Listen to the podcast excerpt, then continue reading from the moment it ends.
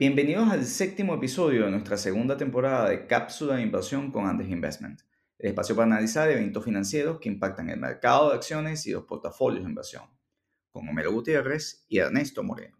La tercera semana de la temporada de resultados de las empresas correspondientes al último trimestre de 2021 ha tenido reacciones muy distintas en el mercado, desde crecimientos de dos dígitos en sus cotizaciones en compañías como Google, AMD, Amazon o Snapchat, a empresas con sensibles caídas como Facebook.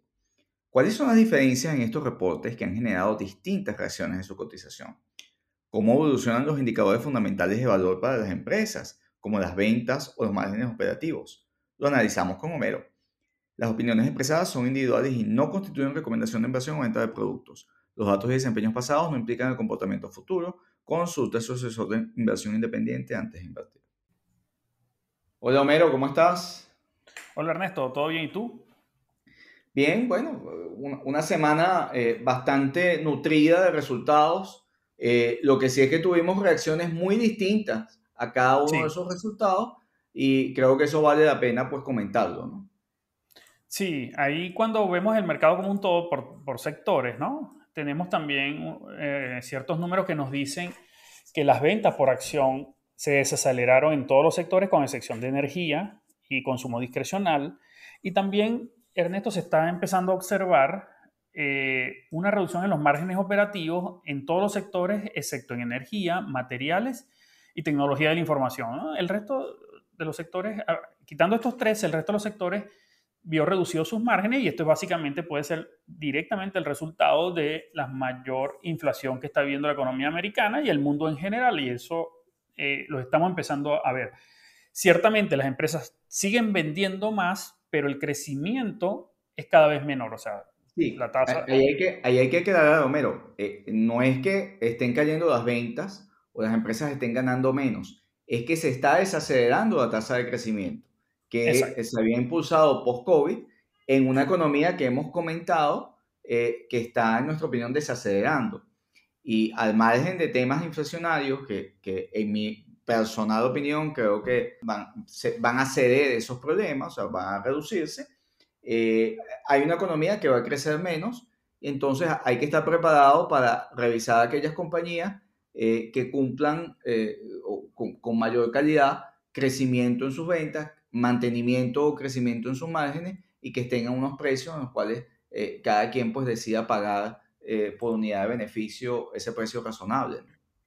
Sí, er, Ernesto, aquí eh, cuando tú ves los, eh, algunos de los resultados que la cuenta de Twitter de Cápsula Inversión ha venido reseñando, hay unos patrones que se vienen eh, dando, ¿no? Uno de ellos queda explícitamente en el sector financiero cuando todas las empresas del sector financiero, casi todas, mostraron un aumento importante en sus costos y estos costos tienen que ver con las compensaciones y bonificaciones salariales, ¿no? Y esto, esto es una señal de, que la inflación eh, está y está afectando los márgenes.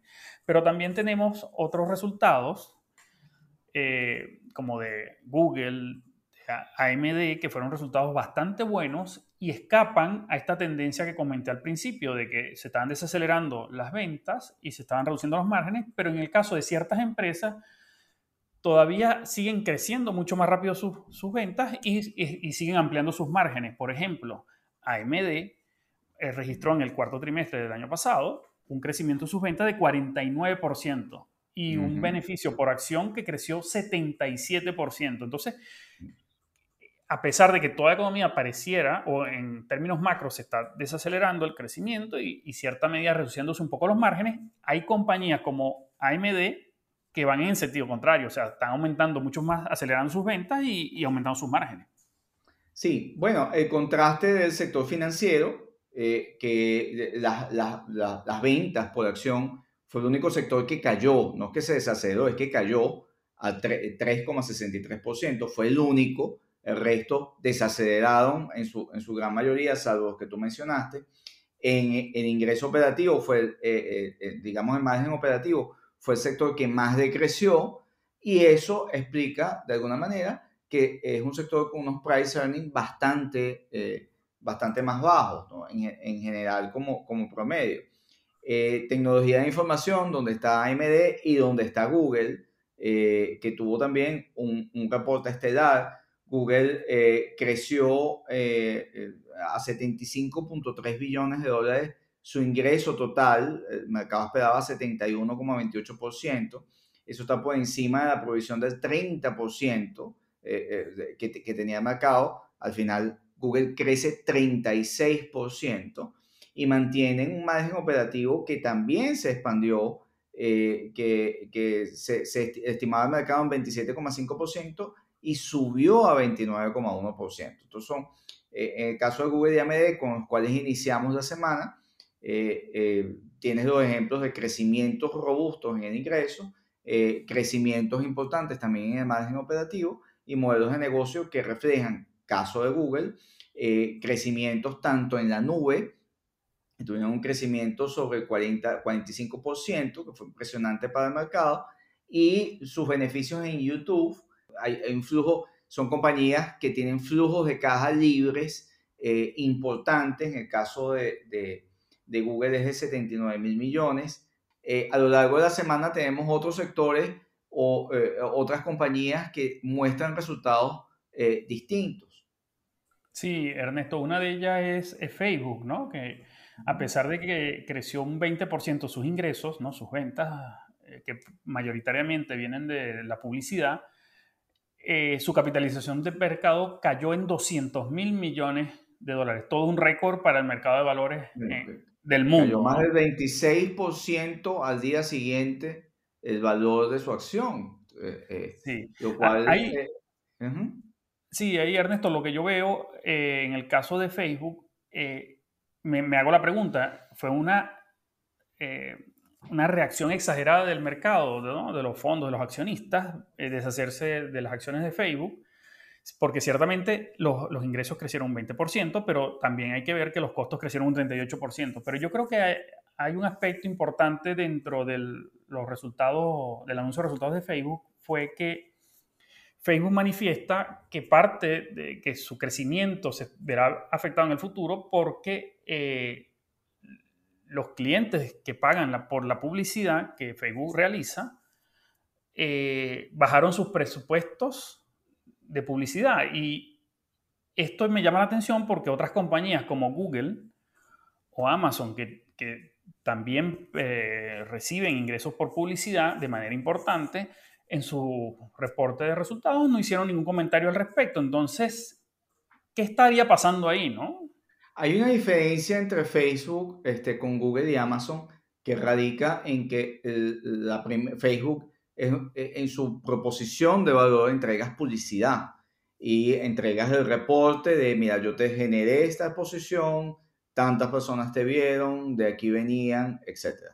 Pero en el caso de Google y, Amazon, que tienen eh, canales directos, o sea, más allá de redes sociales, que es importante que, repito, o sea, Facebook es la compañía mayor número de usuarios en el planeta, sobre los 2 billones en sus distintas plataformas, este, y activos, eh, pero eh, no es transaccional. Eh, y me explico con el tema transaccional. O sea, en el caso de Google, por ejemplo, tú tienes un seguimiento continuo de lo que ese cliente hace en línea y de, y de, y de su conducta de, de, consumo en otras esferas.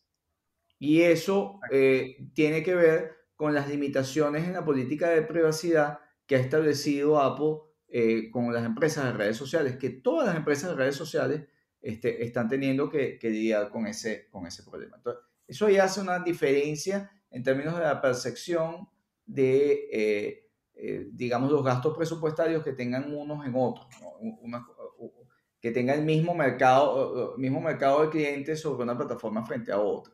En el caso de Facebook, tienes que también lidiar con más competencia que estás teniendo básicamente en los segmentos de damas más jóvenes, la generación Z, segmentos ya por debajo de los, 30 años. Entonces, Facebook, uno tiene mayor competencia, eso lo, señalan. Eh, en segundo lugar, pues tiene eh, limitaciones en el acceso por la política de privacidad de, la, de, los sistemas operativos, particularmente de Apple, de dar una, una visión más 360 a esos presupuestos de mercadeo respecto a quienes manejan eh, dispositivos directos al consumidor o a, sus clientes, como el caso de Google o el caso de Amazon. Eh, Sin embargo, eh, en lo personal, y más allá del conflicto de interés que uno tiene al hablar de Facebook y, de, estas, de estas compañías, este, creo que en el caso de Facebook se precipitó el elemento de grandes fondos de inversión que dijeron no quiero tener más Facebook o quiero bajar drásticamente mi exposición de Facebook y punto. Y, y, salieron a vender al precio que fuese. Y eso es lo que te genera la gran diferencia, la gran brecha entre compradores y vendedores en una acción. O sea, estoy hablando de, aquí hay un elemento técnico importante, o sea, eh, de momentum, que es, eh, que es una variable eh, importante al valorar la entrada o no a una, a una acción. Yo en lo personal, pues estando, estando en posición de Facebook antes del resultado, teniendo expectativas de crecimiento antes del resultado, una vez que recibo este golpe de 26% en, en la valoración de la acción, este, y, de ver sus resultados, donde ciertamente el guidance lo están bajando por primera vez a un dígito, no dejo de tener convicción en que allí hay valor y a un price earning que bajó de 22 a 17, incluso por debajo de 17 ha estado. Eh, eso, o sea, de nuevo, hay, hay, tres factores para entrar en una compañía, ¿no? desde el punto de vista fundamental. Eh, eh, la tasa de crecimiento de sus ventas, eh, su, su, su, margen operativo que lleva a, a tener beneficios crecientes, la diferencia entre lo que te cuesta producir y el precio que vende, el margen, y lo tercero, el precio que, estás, que, vas a comprar. Entonces, aún los tres elementos para Facebook lucen, lucen bastante sólidos después de este, de este episodio, donde sin duda hay un efecto en la caída de precios de, de fondos que simplemente decidieron, mira, esta, esta, esta compañía, yo quiero ya limitar su posición dentro de mi portafolio. Y sí, y, y el caso contrario fue Amazon, ¿no? Que reportó un crecimiento de las ventas de 9% interanual y un beneficio por acción de 5,8, que es, es, inferior al que había registrado en el mismo trimestre del año anterior. Y aunque superó lo, el consenso de los analistas, ¿no? este, vemos que parte del beneficio eh, de Amazon en el trimestre ¿no? Eh, tiene que ver con Rivian, ¿no? que es, la salida a bolsa de Rivian y es una ganancia no realizada por la valoración de esta inversión que tiene Amazon en Rivian, ¿no? que fue de 11.800 eh, millones. Entonces, de los 14.000 millones de dólares eh, que reportó Amazon como beneficio en el trimestre, 11.800 provendrían de Rivian. Ciertamente, y hay que destacar que la división de AWS, o sea, la nube eh, de, Amazon, sigue creciendo a unos niveles impresionantes y, y, nada indica que esto vaya a cambiar. La nube va a seguir creciendo con el número de personas y empresas que cada vez más están adoptando la nube de Amazon, eh, vemos que el Amazon creció, la acción creció muchísimo, ¿no? Y, 14%. sí, que es un equivalente más o menos en valor de mercado, de capitalización de mercado de lo que perdió Facebook, ¿no? Pero entonces estamos viendo aquí que este reporte de Amazon no tiene ciertos puntos grises, ¿no? Que tiene que ver con los ingresos que provee Rivian, que son ingresos no realizados, ¿no? Están basados en la, en la cotización de la acción. Sí, sin embargo, de nuevo ahí la, la, la, pregunta, los tres pilares a la hora de evaluar eh, una inversión. O sea, eh, el crecimiento de las ventas, ok, eh, ha sido un crecimiento que está básicamente sustentado en los beneficios en la nube, en AWS, donde son los líderes. Eh, el margen operativo es relativo, o sea, tienes en AWS un margen poderoso, pero el resto de los productos eh, eh, no es así la historia. Incluso tienes pérdidas en, varios productos.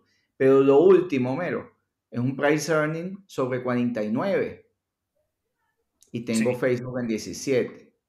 Ahí hay que comparar las tasas de crecimiento esperadas, donde sin duda Facebook está reduciendo su tasa de crecimiento esperada a ellos. Pero no, esa, esa, tasa de crecimiento esperada hacia el futuro no, no varía mucho con lo que espera Amazon para el próximo trimestre, por ejemplo, que Amazon espera un crecimiento de sus ventas entre 3 y 8%. Ah, pero una creció 14% y la otra cayó 26% después del reporte. Exacto. Esas son las diferencias que hay que eh, analizar, ¿no? Sí, son las cosas que hay que explorar un poco más porque eh, a veces... puede haber gente vendiendo Facebook para comprar Amazon y gente en la dirección opuesta. Eh, Correcto, sí. Yo, yo, me ubico en esa dirección opuesta, o sea, creo que eh, ahí se valora a mí. Yo siempre he tenido problemas en digerir la valoración de Amazon. Es una compañía formidable, sin duda, pero las cosas pueden ser muy bonitas, pero ¿cuánto, cuánto vas a pagar por ellas? Y bueno, otras empresas también que reportaron en, esta semana, tenemos a Qualcomm, que reportó un crecimiento de la venta de 30% y un beneficio por acción que creció 49%, Ernesto. Y eso supera el consenso de los analistas en un 3 y 7% respectivamente. Entonces, también las perspectivas de Qualcomm en su guidance de, de, beneficio y venta para el próximo trimestre eh, también superó al, al, consenso de los analistas. Entonces, estamos viendo nuevamente empresas que están acelerando su ritmo de crecimiento o sosteniendo su ritmo de crecimiento, en tanto en venta como en beneficio, que estas serían las empresas que habría que comenzar a buscar dentro de estos sectores que se están desacelerando, ¿no? Porque eh, en la práctica lo que va a ocurrir es que en, promedio todos los sectores, eh, eh, los sectores se están desacelerando, pero dentro de esos sectores van a haber empresas que van a seguir manteniendo su, su, crecimiento. Y sobre todo el mensaje, Homero, que la, o sea, la economía es muy dinámica y estamos en un momento de cambio muy importante. Por ejemplo, el caso de Qualcomm, que acabas de mencionar ahí, tenemos enfrente el metaverse, que puede ser muy abstracto ahorita para la gente, pero eh, eh, vamos a poner este, este, este caso del metaverse, eh, que es bien interesante. ¿Qué, ¿Qué implica el metaverse? Nosotros, toda la información en general de la, vida cotidiana de buena parte del planeta está en la nube. Y eso implica que hay, desde el punto de vista digital, hay, hay, hay, dos mundos. Tú tienes una gran cantidad de información que puedes este, alojada en la nube y tienes lo que tú puedes palpar aquí frente a frente. Entonces, eso tienes lo que se llama un digital twin. Tienes unos gemelos este, digitales con toda la información que tienes en la nube. Tú básicamente, si vas, por ejemplo, a comprar un, auto y te vas al concesionario, o vas a comprar unos muebles, o vas a, lo que sea, a una cantidad de dispositivos, procesos industriales, procesos de entrenamiento, hay, hay mucho para repartir. Tú básicamente con un dispositivo de realidad aumentada, tú puedes inspeccionar el auto sin estar en el concesionario. Tú puedes estar en un proceso de entrenamiento sin estar en, eh, eh, eh, sin estar en, un aula o un, un, espacio. Tú puedes incluso generar procesos industriales sin estar en la planta. Porque esa, esa es una realidad ya, que tiene un campo de crecimiento hacia adelante gigantesco. Entonces tienes compañías como Qualcomm que trabajan básicamente haciendo, eh, creando eh, sociedades eh, para construir su ecosistema, donde combina hardware con software y donde básicamente tienes un rol, un rol en el desarrollo del metaverso importantísimo. Bueno, salió esta semana, casualmente, en medio de la situación de Facebook, Facebook está lanzando el computador de mayor poder en este momento sobre, sobre conocido. Y eso es de nuevo para ir a recrear este mundo, el mundo del metaverso. Yo no estoy diciendo metaverso, lo, lo vamos a, a, disfrutar tú y yo eh, esta semana, pero está allí, es, es, un área de crecimiento donde, por ejemplo, estas compañías y donde hay que tomar en cuenta qué es lo que vemos hacia adelante que va a seguir desarrollando el tamaño de las empresas.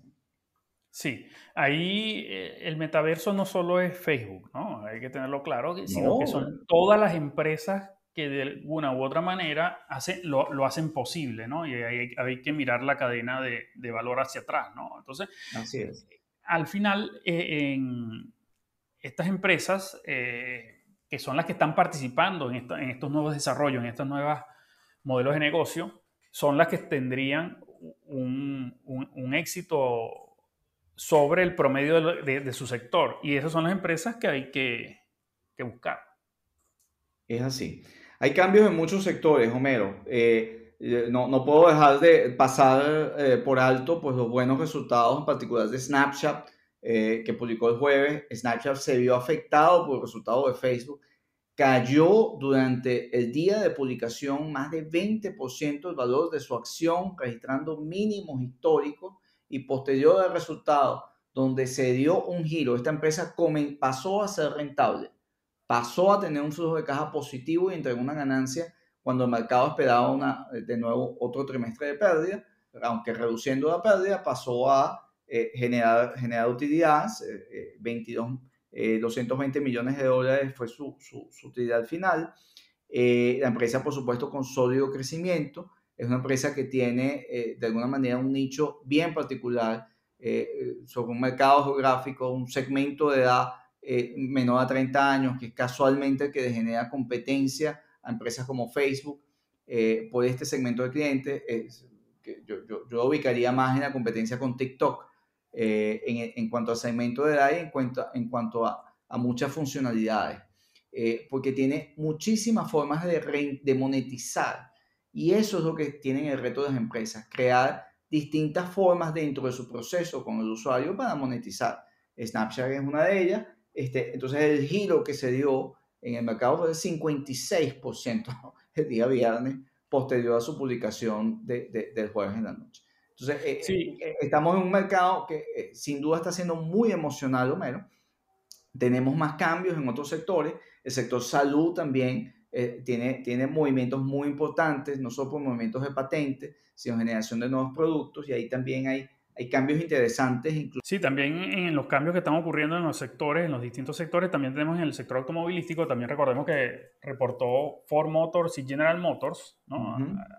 Ambas compañías, ambos gigantes del sector automotriz tradicional, y aunque sus ventas crecieron poco y sus beneficios por acción cayeron, por en el caso de Ford, eh, tuvieron eh, sus la el valor del, de la acción de ambas empresas no tuvo caídas importantes, ¿no? Y básicamente Ford está apostando eh, a un aumento de las unidades vendidas entre 10 y 15% en 2022 y está aportando, apostando fuertemente por, la electrificación de sus modelos, ¿no? Y eso eh, fue bien recibido por el mercado, pese a que los números no fueron los que, se, lo, que esperaban, ¿no? el inversionista debe preguntarse a qué precio, o sea, el price earning de Ford, que ha eh, sobre desempeñado la acción, por ejemplo, de General Motors, son dos compañías distintas, pero que básicamente compiten en los mismos segmentos.